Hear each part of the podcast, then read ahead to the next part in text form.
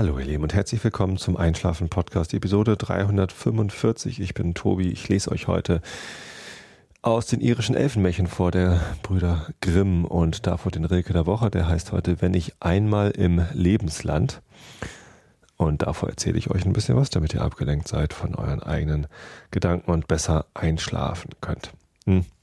Wenn ihr gerade ähm, hungrig seid, dann könnt ihr vielleicht nicht einschlafen, denn heute erzähle ich euch vom vergangenen Wochenende, besser gesagt vom vergangenen Samstag, an dem ich äh, mit meiner Frau beziehungsweise und allen Gästen und äh, überhaupt hier das alljährliche Truthahn frittieren hab stattfinden lassen. Ja, es war mal wieder soweit. Truthahn frittieren 2015, äh, das neunte Mal, dass wir eingeladen haben zum Truthahn frittieren und ähm, gleichzeitig allerdings auch ähm, erst das achte Mal, dass es stattgefunden hat, weil es ja einmal ausgefallen ist.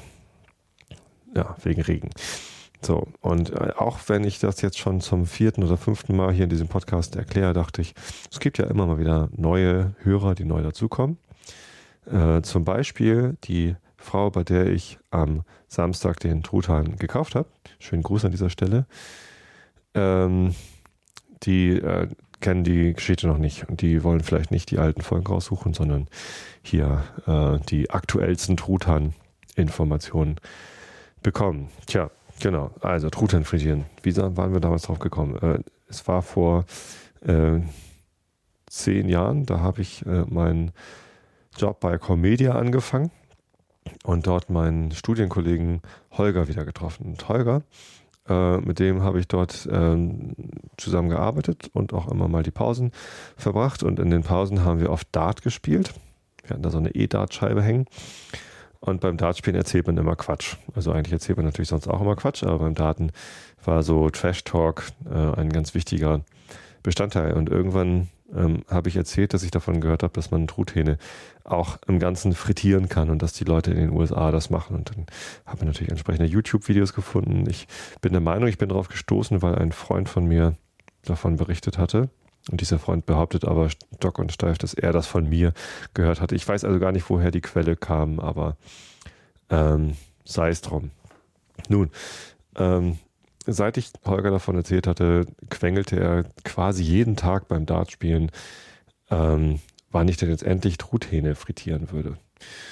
Und äh, nach ungefähr einem Jahr, also dann vor neun Jahren, war es dann soweit, da hatte er mich soweit, da habe ich dann äh, alle notwendigen Utensilien zusammengesucht. Und zwar habe ich mir von den Tosteter Pfadfindern einen großen Kupferkessel ausgeliehen, den ich diesen mittlerweile abgekauft habe, weil die den gar nicht mehr benutzt haben. Ne? Also am Anfang habe ich mir den immer von den Pfadfindern geliehen. Jetzt leihen die Pfadfinder sich den Topf von mir, wenn sie ihn dann mal brauchen. Das war aber in den ganzen vergangenen sieben Jahren, äh, seitdem ich den Topf hier habe, nur ein einziges Mal.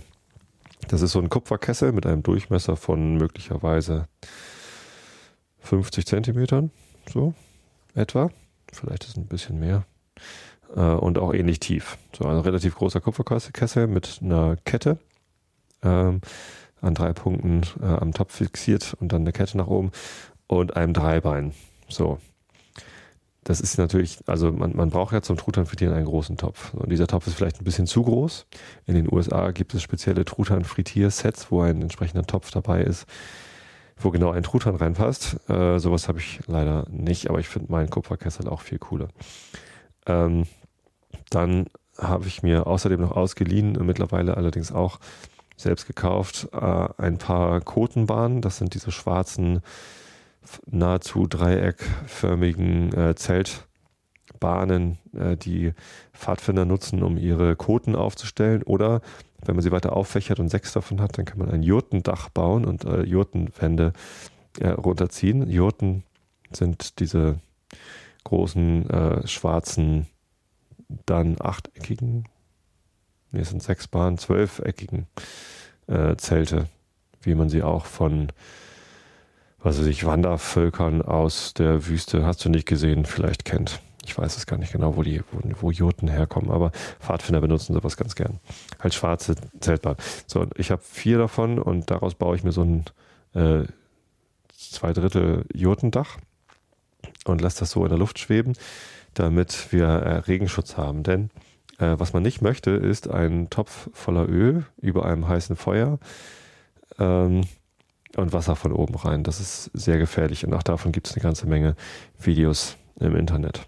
Genau, man nimmt also diesen Topf, tut da Öl rein. Ich brauche immer so 35 Liter Öl. Am Samstag waren es tatsächlich 37 Liter Speiseöl, feinstes Speiseöl. Ich, ich suche jedes Jahr wieder nach einer Quelle für große Gebinde Speiseöl, die ja dann auch günstiger sind.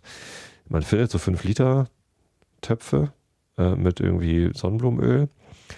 Die kosten dann aber meistens mehr als die 1 Liter Dinger beim Aldi. So, bei Aldi gibt es einfach für 99 Cent Rapsöl und für 1,29 Sonnenblumenöl. Und das ist qualitativ vollkommen ausreichend in Ordnung zum Frittieren von Dingen, äh, auch von Truthähnen. Und ähm, das nehme ich halt, weil das das Günstige ist, was man, was man kriegt. Vielleicht ist das Öl in größeren Gebinden von einer höheren Qualität, aber naja, ich weiß nicht. Ich muss da ja auch ein bisschen auf den Preis achten, denn wenn man 35 Liter Öl kauft, dann kommt ja dann schon was zusammen. Genau, dann braucht man Truthähne und ein Feuer und einen Topf und ja, viele Leute, die das dann aufessen. Genau, wenn das Öl heiß genug ist, äh, hängt man dann einfach die Truthähne rein, wartet eine Dreiviertelstunde, wenn man normale Truthähne hat von irgendwie 8 Kilo. Ähm, äh, äh ich hatte am, am Samstag das Glück, dass äh, muss ich gerade mal nachgucken, wie die, wie die, Frau hieß. Ich habe hab den Namen von der Frau vergessen, ist ja auch total peinlich. Ähm, genau. Ähm, da hatten wir 10 Kilo Truthähne. So, einmal eben hier. Ich muss mal eben leider in meine E-Mail gucken, ist ja total unangenehm sogar. Vielleicht will sie aber auch gar nicht, dass ich ihren Namen nenne. Na, jetzt bin ich total verunsichert. Was erzähle ich denn hier? Ist ja auch egal. Ihr seid ja eh alle müde und hört eh nicht richtig zu. So. Ähm, der Geflügelhof heißt Schönecke. Er ist in Neuwumsdorf bzw. Elsdorf angesiedelt. Und der Heiner Schönecke ist, glaube ich, sogar CDU-Landtagsabgeordneter. Äh, ich weiß es gar nicht so richtig. Ähm, der Onkel meiner Frau ist mit dem Heiner Schönecke befreundet, aber leider bekommen wir über diese Connection ähm, keine günstigeren Truthähne. Allerdings weiß die gute Frau, die mir dort die Truthähne verkauft hat, auch gar nichts von dieser Connection. Insofern äh, sollte ich das vielleicht hier auch gar nicht erzählen, weil ähm, sie hat mir gesagt, sie hört da mal rein in diesen Podcast. Ich will das ja jetzt hier nicht als vierte Gewalt ausnutzen, um günstiger an Truthähne ranzukommen. Nee, war schon alles super. Äh, die Truthähne ähm, einer hat 10, irgendwas, also über 10 Kilo gewogen, der andere knapp unter 10 Kilo. Und das waren die groß, größten Truthähne, die wir also jemals hier in Karkensdorf frittiert haben. Ähm, die habe ich eine Stunde drin gelassen, damit das, äh, ja, also das geht ja nach Gewicht irgendwie. Und damit auch diese großen Viecher durchfrittiert sind, habe ich die Stunde drin gelassen und die waren extrem lecker. Ja, genau, man holt sie raus. Ich habe mir da was gebastelt und zwar aus einem Edelstahl Drahtseil äh, mit so zwei, drei Millimeter Stärke. Das habe ich durchgefädelt durch also Edelstahl-Eckverbinder, so, so Schienen, die sind so 10 Zentimeter lang und so gebogen. Ähm, und diesen, diesen Eckverbinder, so, so eine kleine Metallplatte, die stecke ich von oben durch den Truthahn durch und verkante den im Truthahn. Und so habe ich also eine, ein kleines Edelstahlseil an diesem Truthahn dran, sodass ich ihn, äh, früher habe ich das immer mit zwei Fleischgabeln gemacht und den Truthahn so reingelassen und wieder rausgeholt. Das ist allerdings sehr gefährlich, wenn der Truthahn von den Fleischgabeln runterrutscht oder ich irgendwie abglitsche oder so. Das ist ja auch eine sehr fettige Angelegenheit. Dann spritzt es halt und man möchte eigentlich keine, keine heißen Ölspritzer rumfliegen haben. Ja, nicht, also das ist nicht so gefährlich. Wenn das Öl brennt, dann, dann brennt das nur. Wenn da Wasser reinfällt, dann explodiert das Öl, weil Wasser und Öl, die mögen sich ja nicht so richtig. Ne, das Wasser fängt dann sofort an zu kochen, wenn das in heißes Öl fällt und dann, dann sprudelt es halt und dann sprudelt es über und dann gibt es halt eine Fettexplosion. Ähm, nee, aber trotzdem auch, auch heiße Ölspritzer möchte man nicht abkriegen, das, das verbrennt dann halt auch. Ja, genau, deswegen habe ich mir diese Konstruktion ausgedacht, Edelstahlseil an einer Metallplatte durch den, in den Truthahn reinstecken und da drin verkanten. Äh, und dann äh, außerhalb des Truthahns einen Meter Platz lassen und dann auch wieder das Edelstahlseil dran. Irgendeine Vorrichtung, dass man es äh, oben am, am Dreibein mit aufhängen kann, damit es eben nicht, nicht reinfällt oder runterfällt oder ins Feuer hängt, das Seil. Also. Ja, kann man rausholen und dann muss man sie nochmal zehn Minuten, Viertelstündchen in Alufolie eingewickelt ruhen lassen, damit äh, sich die Säfte Fleischsäfte wieder beruhigen können und es nicht so spritzt, wenn man es aufschneidet. Und auch zum Nachgaren ist das, glaube ich, auch nochmal ganz sinnvoll. Ja, so viel zum Thema Truthahn frittieren. Äh, eigentlich ein relativ einfacher Vorgang, dennoch sehr spektakulär. Ich mag vor allem den Moment, wenn man die Truthähne ins Fett reinlässt. Das gibt ein sprudelndes, spritzendes Geräusch. Das ist einfach, ja, verdammt lecker. Also das es ist so ähnlich wie wenn man irgendwie eine Packung Pommes in Frittierfett einlässt, nur lauter und, und, und tief, mit tieferen Frequenzen, weil der Topf natürlich viel größer ist. Ja, das ist, das ist echt äh, schon, schon, schon total gut. Und es schmeckt halt viel, viel leckerer als ein Truthahn aus dem Ofen. Der Nachteil beim Frittieren ist, dass man keine Soße hat. Ja, dann muss man halt irgendwie andere Soßen haben. Man kann keine Soße aus dem Truthahnfett machen, denn das Fett, was man da vom Frittieren übrig hat, das möchte man, glaube ich, lieber nicht so zu einer Soße verarbeiten. Wenn man den Truthahn im Ofen zubereitet, dann läuft ja das Fett in die, in die Fettpfanne äh, und man kann dann noch ein bisschen Gemüse dazulegen äh, und dann eben eine, eine, ganz normale Soße, Bratensoße machen.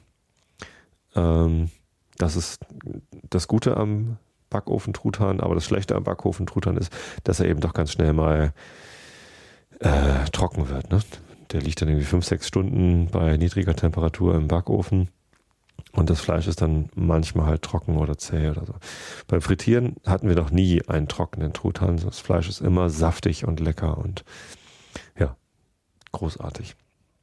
Naja. Gut. Und weil man alleine kein Truthahn aufessen kann, lädt man halt Leute ein. Anfangs hatte ich immer Arbeitskollegen eingeladen, weil das halt von Arbeitskollegen auch kam, dass wir es überhaupt ähm, gemacht haben. Aber wir haben dann schon im zweiten Jahr Familie dazu eingeladen und dieses Jahr hatten wir sogar zum ersten Mal, also letztes Jahr waren auch schon die ersten Nachbarn dabei.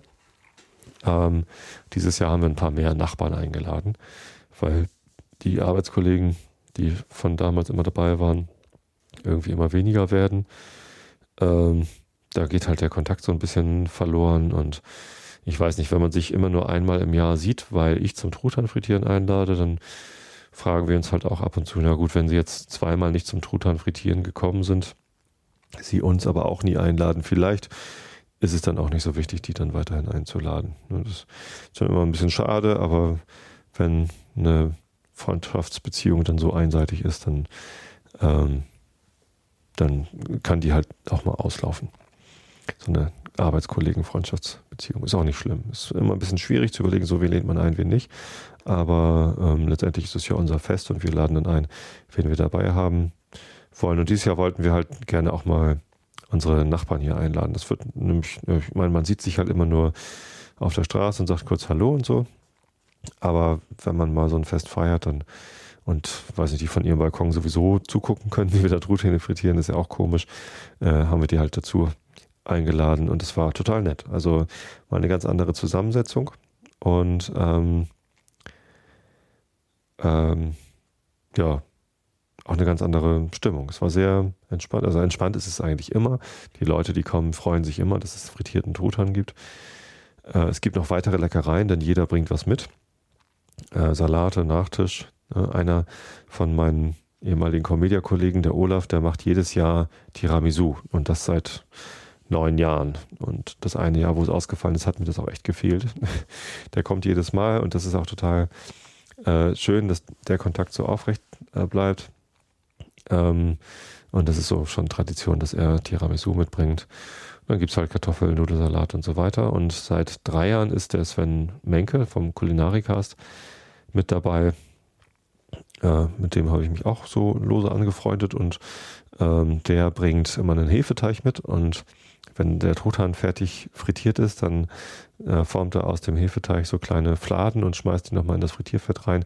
Nennt sich dann Langosch, ein ungarisches Rezept für ein ja, Brot ist es dann. Ne?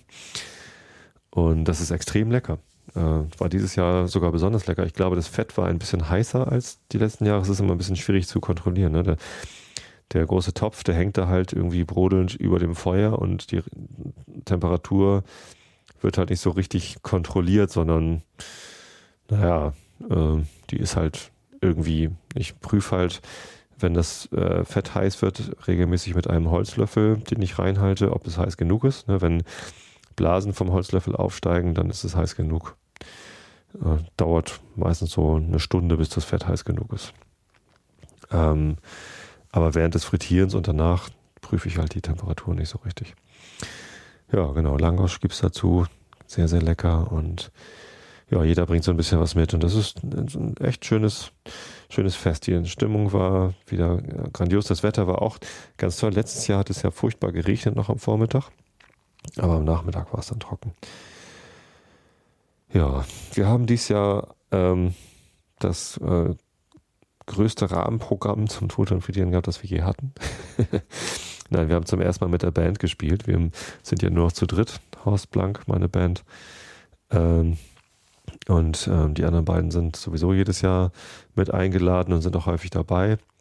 Ähm, und ich habe gefragt, und ja, wir machen jetzt eh nur noch Akustik. Dann kann man ja auch mal im Lagerfeuer sitzen und ein bisschen Akustikmusik machen. Hat, hat ganz gut funktioniert. War war ganz schön, haben ein halbes Stündchen oder so Musik gemacht. Ich weiß es gar nicht so genau. Und das, das kam natürlich auch ganz nett an.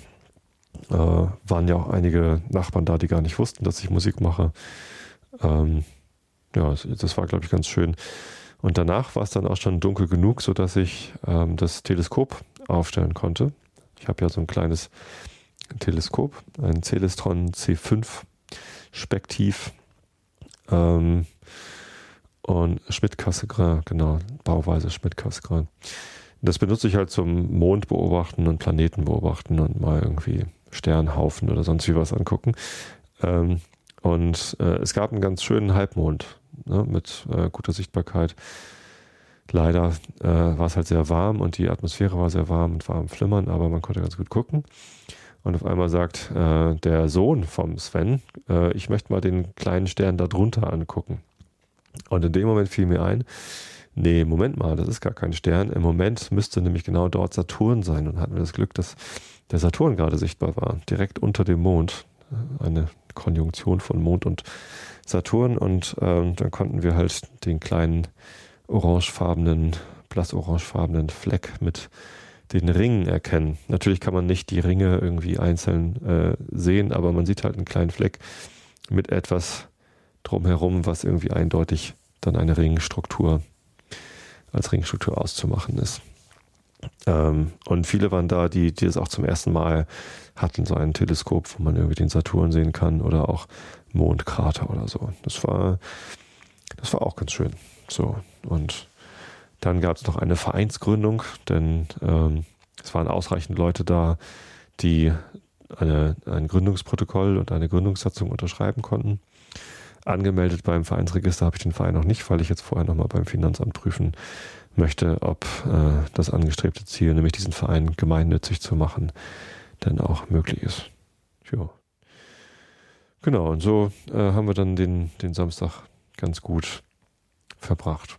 Mir hat es wahnsinnig viel Spaß gemacht. Ich werde auch von Jahr zu Jahr entspannter. Es ist immer sehr viel vorzubereiten und, und äh, zu organisieren. Ne? Es müssen Leute eingeladen werden, dann muss nachgehakt werden, ob die Leute dann kommen.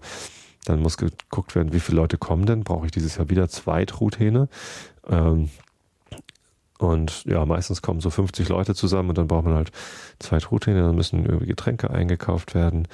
Dann muss äh, die Wiese gemäht werden. Das äh, Ganze findet meistens auf der Wiese von äh, unserer Nachbarin statt, die da die Tante meiner Frau ist. Die lässt uns das immer da auf der Wiese machen. Das ist ein bisschen praktischer als bei uns im Garten, äh, weil da schön viel Platz ist. Aber da muss halt gemäht werden und vorbereitet werden. Dann muss ein Zelt aufgestellt werden, das Jotendach aufgespannt werden. Und ja, es ist schon gut, dass ich irgendwie gerade Urlaub habe, sonst hätte ich das nicht alles schaffen können. Na gut, ich hätte natürlich auch nur den einen Tag Urlaub nehmen können, aber das ist alles ein bisschen gehetzt. Ja, und der Abwasch natürlich. Ne? So ein großer Kupferkessel, der dann ein Jahr lang nicht benutzt worden ist, der muss natürlich ordentlich geschrubbt werden, bevor man den benutzen kann und hinterher natürlich auch. Tja. schon eine Menge Arbeit, aber es lohnt sich. Es ist jedes Jahr wieder schön und ich äh, werde das auch jedes Jahr wieder machen.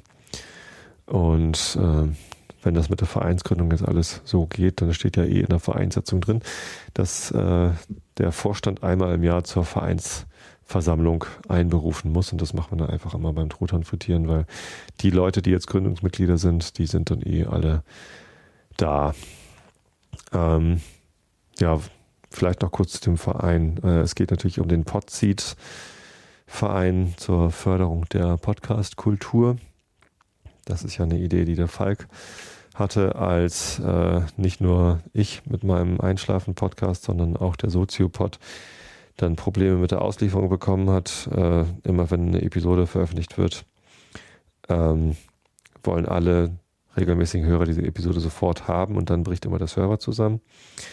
Äh, und Falk hatte dann die tolle Idee, genau das ist doch der Anwendungsfall für ein CDN, also ein Content Delivery Network, äh, was er dann auch flugs auf die Beine gestellt hat. Da hat er sich ein bisschen bei Hostern umgehört hier. Wer hat noch einen Server übrig mit ein bisschen Bandbreite äh, und hatte dann irgendwie schnell zwei, drei Server, einen eigenen, zwei gesponserte und mittlerweile sind es glaube ich sogar fünf, weil noch eine Uni mitmacht und so kann man alles auf podseed.org nachlesen.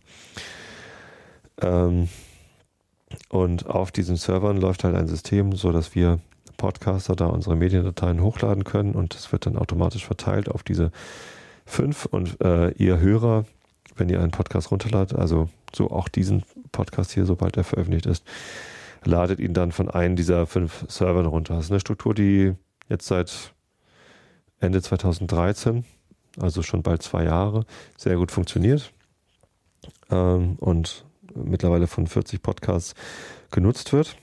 Äh, und der Verein soll gegründet werden, damit es nicht alles an Falk als Person hängt. Also alles im Sinne von die Server und die Domain und ja, das ganze Rechtliche.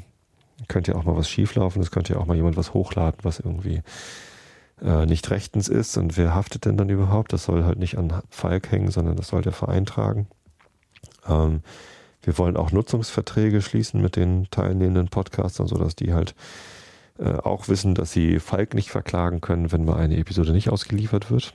Und auch, dass sie den Verein nicht verklagen können. So wollen wir einfach alles mal auf sichere Füße stellen und dafür wollen wir diesen Verein haben. Genau. Zuerst dachten wir, dass die Podcaster, die den Service nutzen, Mitglieder werden sollen und dass es dann noch so Fördermitgliedschaften geben soll. Äh, das macht den Verein aber unnötig kompliziert und ist auch gar nicht nötig, dass alle Podcaster, die da mitmachen, Mitglieder werden. Ähm, und da hat auch äh, André, einer unserer Hörer, hat uns da sehr gut beraten und geholfen, die Satzung entsprechend zu formulieren. Äh, und jetzt haben wir uns entschieden, ja gut, wir brauchen sieben Gründungsmitglieder. Dann nehmen wir halt einfach irgendwen. Das ist eigentlich gar nicht wichtig. Und jetzt ist halt meine Frau äh, Gründungsmitglied und Holgi und Kata sind äh, Gründungsmitglied, obwohl beide zwar Podcaster sind, aber Podseed gar nicht nutzen. Und Sven und seine Frau sind auch Mitglied. Und ähm, das reicht dann auch noch mit Falk. Ja. So sieht's aus. Ähm, und da sind dann eben auch die Vereinstreffen leicht zu organisieren, weil die eh alle einmal im Jahr hierher kommen. Ja, mal gucken, wie das jetzt weiter vonstatten geht. Ich hoffe, dass ich da jetzt die äh, Genehmigung leicht bekommen kann, dass das gemeinnützig ist. Wenn das nicht der Fall ist, dann wird es dann noch mal ein bisschen Stress geben. Aber das muss ja auch nicht sein. Tja. Gut, so viel zu dem Truthahn frittieren. Was gibt's da noch so zu erzählen? St. Pauli hat mal wieder ein, äh, ein Spiel gespielt. Ich habe lange nicht über Fußball erzählt, oder? Muss ich natürlich eigentlich auch gar nicht. Nee, aber im Moment läuft's ganz gut. St. Pauli hat zehn Punkte aus vier Spielen. Von zwölf möglichen Punkten haben wir zehn bekommen. Das erste Spiel war ein Unentschieden, seitdem haben wir drei Spiele gewonnen. Äh, das letzte auswärts in Leipzig. Das ist natürlich so für mich als St. Pauli-Fan äh, eine sehr komfortable Situation. Ich muss irgendwie im Gegensatz zu den letzten drei Jahren dann mal keine äh, Sorgen haben, ähm, dass wir jetzt gleich wieder von Anfang an im Abstiegskampf dabei sind ähm, damit wir nicht im Abstiegskampf dabei sind, fehlen natürlich noch 30 Punkte. Ne? Man sagt immer so, ab 40 Punkten äh, ist die Klasse gesichert. Aber im Moment sieht das so aus, als sei das ähm, kein so großes Problem und dass es halt nicht wieder bis zum letzten Spieltag dauert, dass wir uns sicher sein können, die Klasse zu halten. Gibt bestimmt auch Leute, die träumen jetzt schon vom Aufstieg, weil wir gerade auf Platz 2 sind. Ähm, davon bin ich weit entfernt. Ich habe ja auch die letzten Jahre mal gesagt, es wäre auch gar nicht äh, in, in, der Situation, in der sich die Mannschaft befindet, gar nicht so gut jetzt aufzusteigen. Das weiß ich dieses Jahr gar nicht. Der Kader ist äh, ordentlich geschrumpft. Es haben etliche Spieler den Kader verlassen. Mit dem derzeitigen Kader, ja, ich dachte anfangs, er sei so ein bisschen zu dünn aufgestellt. Aber wenn man mal sieht, wie man die aktuellen Ausfälle äh, mit Gonta und äh, Soberg waren unsere beiden Innenverteidiger verletzt und dann haben halt ähm, zum Beispiel gegen Fürth hat Ziereis mit äh, Yannick Deichmann in der Innenverteidigung gespielt, ähm, die halt beide ja halt als, also Yannick Deichmann ist ein U23-Spieler von St. Pauli, der halt letztes Jahr noch gar nicht äh, im, im Profibereich mitgespielt hat. Und Ziereis ist halt auch noch ein, ein, junger Typ, wo man nicht so ganz sicher war, was, was leistet er so. Und die haben eine super Arbeit gemacht. Also äh, ein toller Ersatz für die beiden Älteren. Ähm, und ja, ähm, wenn man, wenn man solche Ausfälle auch, was ich nicht, Bus Buchtmann ist ja auch jetzt erst wieder fit und unser einziger Neuzugang, der Rio Miyaichi, ein Japaner, der für die linke Außenbahn eingeplant ist, der ist jetzt irgendwie für das ganze Jahr ausgefallen, also für das Jahr 2015. Wir hoffen, dass er ähm, in der Rückrunde dann wieder mitspielen kann. Ähm, tja, da ist jetzt halt Daniel Bubala am Laufen, es sei denn, Halzenberg ist auch verletzt, wie zuletzt, so dass Daniel Bubala in der Linksverteidigung spielen muss und äh, Buchtmann dann auf, in, in, äh, auf der linken Außenbahn. Ja, es ist äh, schwierige Situation für den Kader, die aber außerordentlich gut ausgeglichen wird und deswegen ja, wenn sie den Aufstieg schaffen würden, dann wäre das wahrscheinlich nicht, nicht so schlimm wie in den Jahren zuvor. Ähm, aber das ist ja noch 30 Spieltage hin. Ich glaube nicht dran, dass das jetzt irgendwie auf einmal glückt. Ähm, Würde mich freuen, wenn wir irgendwo im oberen Tabellendrittel landen. Vielleicht so, was weiß ich, siebter Platz. Ist gar nicht das obere Tabellendrittel, ne? Bei 18 Vereinen. Äh, durch drei. 18 durch 3 ist ja 6, also müssten wir Sechster werden, um ins obere Tabellendrittel zu kommen. da wäre ich aber beinahe reingefallen. Ja, oder obere Tabellenhälfte ist, ist auch eigentlich völlig Schnuppe. Ähm, wichtig wäre mir nur, dass wir nicht irgendwie in den letzten drei Spieltagen noch den Klassenhalt sichern müssen, sondern dass wir schon am 30. Spieltag vielleicht äh, die notwendige Punktzahl erreicht haben, um nicht mehr absteigen zu können. Das wäre gut. Tja. Ansonsten gibt es zum Thema St. Pauli diesmal deutlich weniger zu erzählen als in der letzten Woche. Es ist halt weniger los und ähm, alles ein bisschen entspannter. Stattdessen lese ich euch jetzt den Rilke der Woche vor. Der heißt heute Wenn ich einmal im Lebensland. Wenn ich einmal im Lebensland, im Gelärme von Markt und Messe meiner Kindheit erblühte Blässe, meinen ersten, meinen ernsten Engel vergesse, seine Güte und sein Gewand, die betenden Hände, die segnende Hand, in meinen heimlichsten Träumen behalten werde ich immer das Flügelfalten, das wie eine weiße Zypresse hinter ihm stand. Ja, es ist schade, ne? wenn man sich bei so einem kurzen Gedicht verliest, aber irgendwie finde ich den Satzbau bei diesem Gedicht äh, schwierig. Naja, ist auch egal. Gut, ich gucke mal eben in den Chat rein, ob es irgendwelche äh, wichtigen Fragen gibt.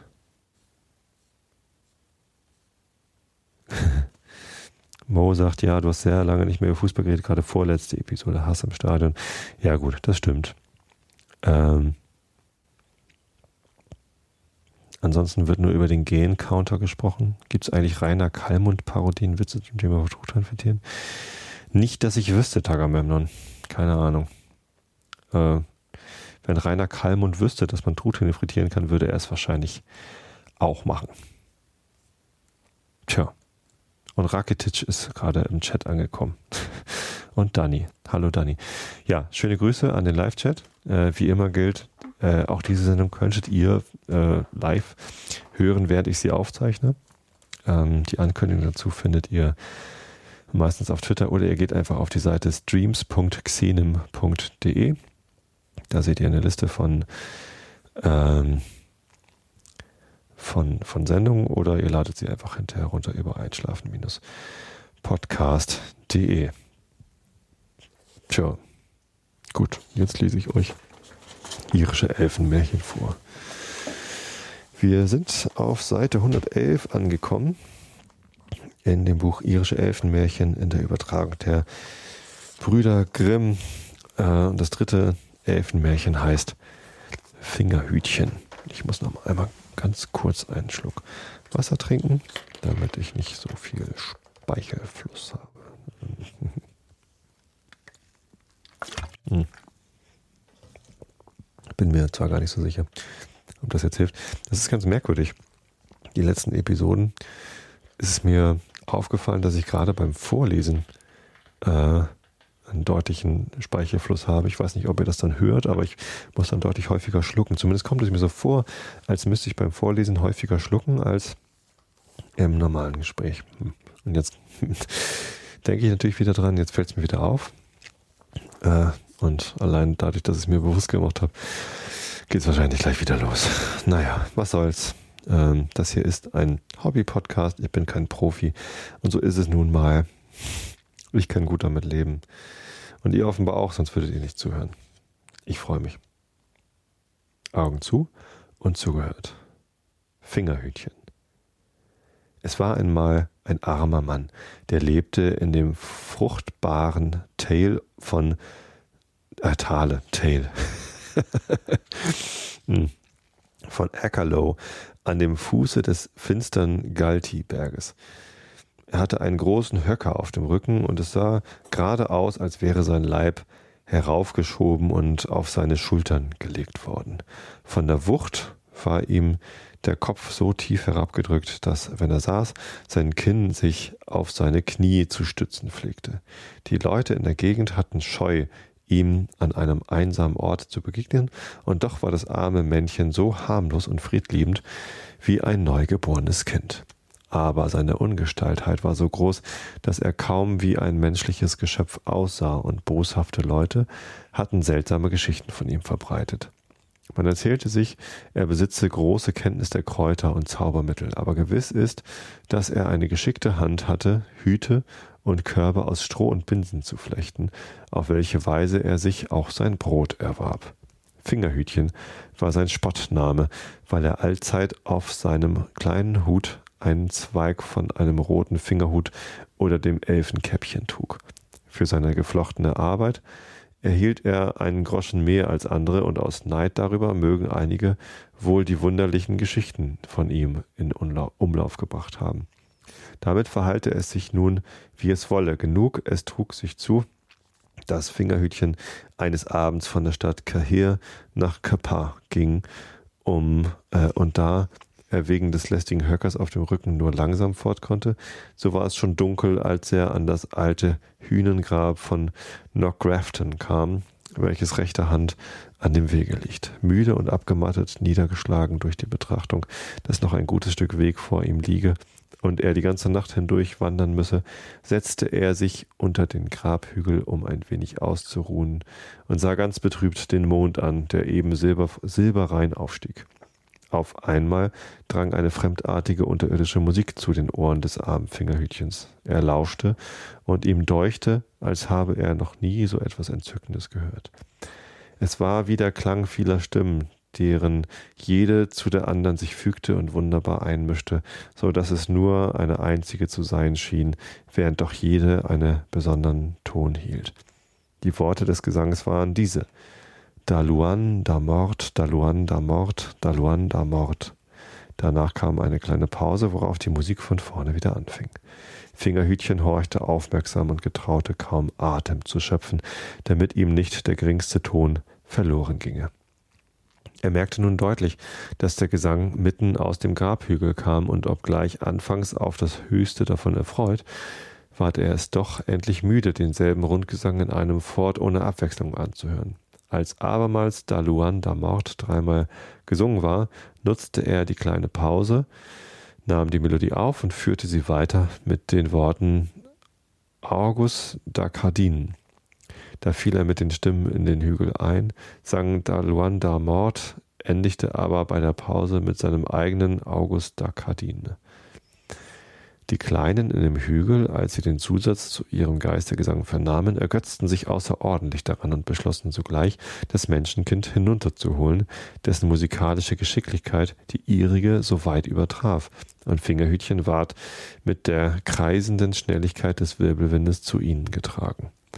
Das war eine Pracht, die ihm die Augen leuchtete, als er in den Hügel hinabkam, rundumher schwebend, leicht wie ein Strohhälbchen, und die lieblichste Musik hielt ordentlich Takt bei seiner Fahrt. Die größte Ehre wurde ihm aber erzeigt, als sie ihn über alle die Spielleute setzten.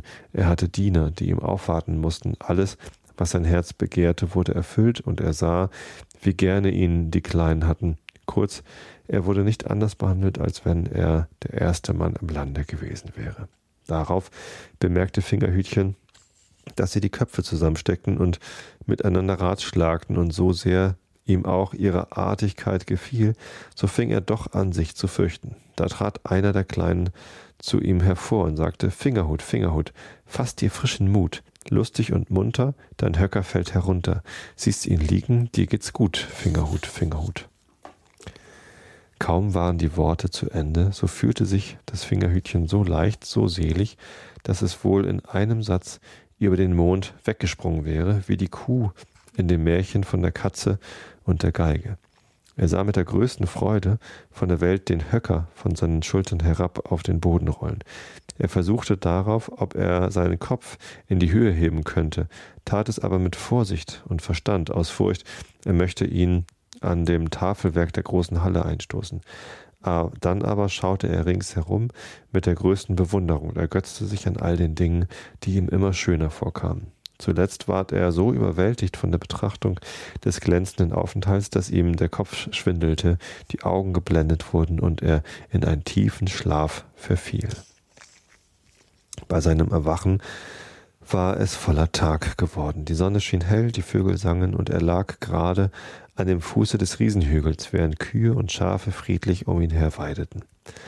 Nachdem Fingerhütchen sein Gebet gesagt hatte, war sein erstes Geschäft mit der Hand nach seinem Höcker zu greifen, aber es war auf seinem Rücken keine Spur davon zu finden, und er betrachtete sich nicht ohne Stolz, denn aus ihm war ein wohlgebildeter, behender Bursche geworden, und was seine Kleinigkeit, was keine Kleinigkeit schien, er sah sich von Kopf bis zu Füßen in neuen Kleidern und merkte wohl, dass die Geister ihm diesen Anzug besorgt hatten. Nun machte er sich auf den Weg nach Kappa. Er ging so tapfer daher und sprang bei jedem Schritte, als wenn er es sein Lebtag nicht anders gewohnt gewesen wäre. Niemand, der ihm begegnete, erkannte Fingerhütchen ohne den Höcker, und er hatte große Mühe, die Leute zu überreden, dass er es wirklich wäre, und in der Tat, seinem Aussehen nach, war er es auch nicht mehr. Wie es aber zu gehen pflegt, die Geschichte von Fingerhütchens Höcker wurde überall bekannt und viel Wesens davon gemacht. Meilenweit in der Gegend redete jedermann, vornehm oder gering, von nichts als von dieser Begebenheit. Eines Morgens saß Fingerhütchen an seiner Haustüre und war guter Dinge. Da trat eine alte Frau zu ihm und sagte, Zeig mir doch den Weg nach Kappa. Ist nicht nötig, liebe Frau, antwortete er, denn das ist, das hier ist Kappa. Aber wo kommt ihr her? Ich komme aus der Gegend von Dessy in der Grafschaft Waterford und suche einen Mann, der Fingerhütchen genannt wird und dem die Elfen sollen einen Höcker von der Schulter genommen haben. Da ist der Sohn meiner Ge äh, Gevatterin, der hat einen Höcker auf sich sitzen, der ihn noch totdrücken wird. Vielleicht würde er davon erlöst, wenn er wie Fingerhütchen ein Zaubermittel anwenden könnte. Nun stellt ihr euch leicht vor, warum ich so weit hergekommen bin. Ich möchte, wenn es möglich wäre, etwas von dem Zaubermittel erfahren. Fingerhütchen, das immer gutmütig gewesen war, erzählte der alten Frau den Hergang ganz umständlich, wie es den Gesang der Elfen mit dem Grabhügel fortgeführt, wie sie den Höcker von seinen Schultern genommen hatten und wie sie ihm einen neuen Anzug von Kopf bis zu Füßen noch obendrein gegeben hätten.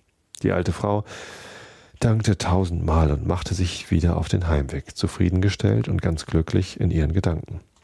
Als sie bei ihrer Gevatterin in der Grafschaft Waterford angelangt war, erzählte sie genau, was sie von Fingerhütchen erfahren hatte. Danach setzte sie, setzte sie den kleinen buckligen Kerl, der sein Leben lang ein heimtückisches, hämisches Herz gehabt hat, auf einen Wagen und zog ihn fort. Es war ein langer Weg. Aber was tut das, dachte sie, wenn er nur den Höcker los wird? Eben als die Nacht einbrach, langte sie bei dem Riesenhügel an und legte ihn dabei nieder.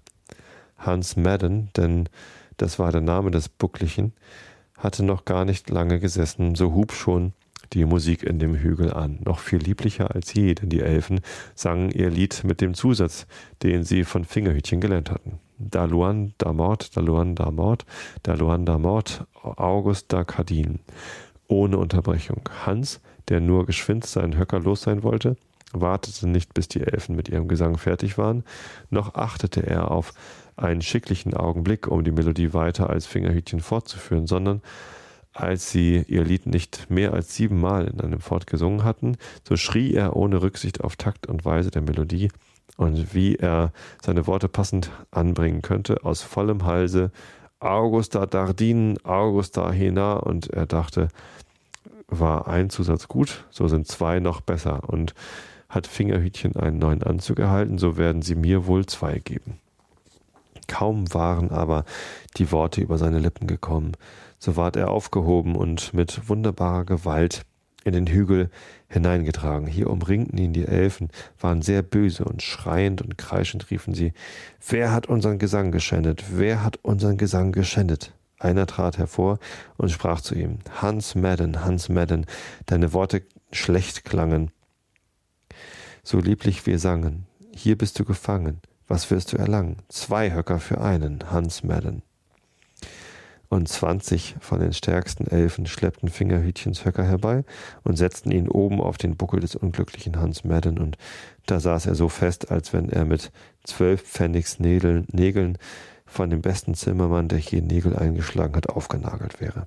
Danach stießen sie ihn mit den Füßen aus ihrer Wohnung, und am Morgen, als Hans Maddens Mutter und ihre Gevatterin kamen, nach dem kleinen Kerl zu sehen, so fanden sie ihn an dem Fuß des Hügels liegen, halbtot, mit einem zweiten Höcker auf dem Rücken. Sie betrachteten ihn eine nach der anderen, aber es blieb dabei. Am Ende ward ihnen Angst, es könne ihnen auch ein Höcker auf den Rücken gesetzt werden. Sie brachten den armen, seligen Hans wieder heim, so betrübt im Herzen und so jämmerlich anzusehen, als noch je ein paar alte Weiber. Hans, durch das Gewicht des zweiten Höckers und die lange Fahrt erschöpft, starb bald hernach, indem er jedem eine schwere Verwünschung hinterließ, der auf den Gesang der Elfen horchen wollte. Tja. Das nächste Elfenmärchen heißt Die Mahlzeit des Geistlichen. Vielleicht frittierter Truthahn. So, ihr Lieben. Ich wünsche euch allen eine gute Woche. Schlaft recht gut. Schlaft ausreichend viel, denn Schlafen ist gesund. Ich habe euch alle lieb. Bis zum nächsten Mal und Gute Nacht.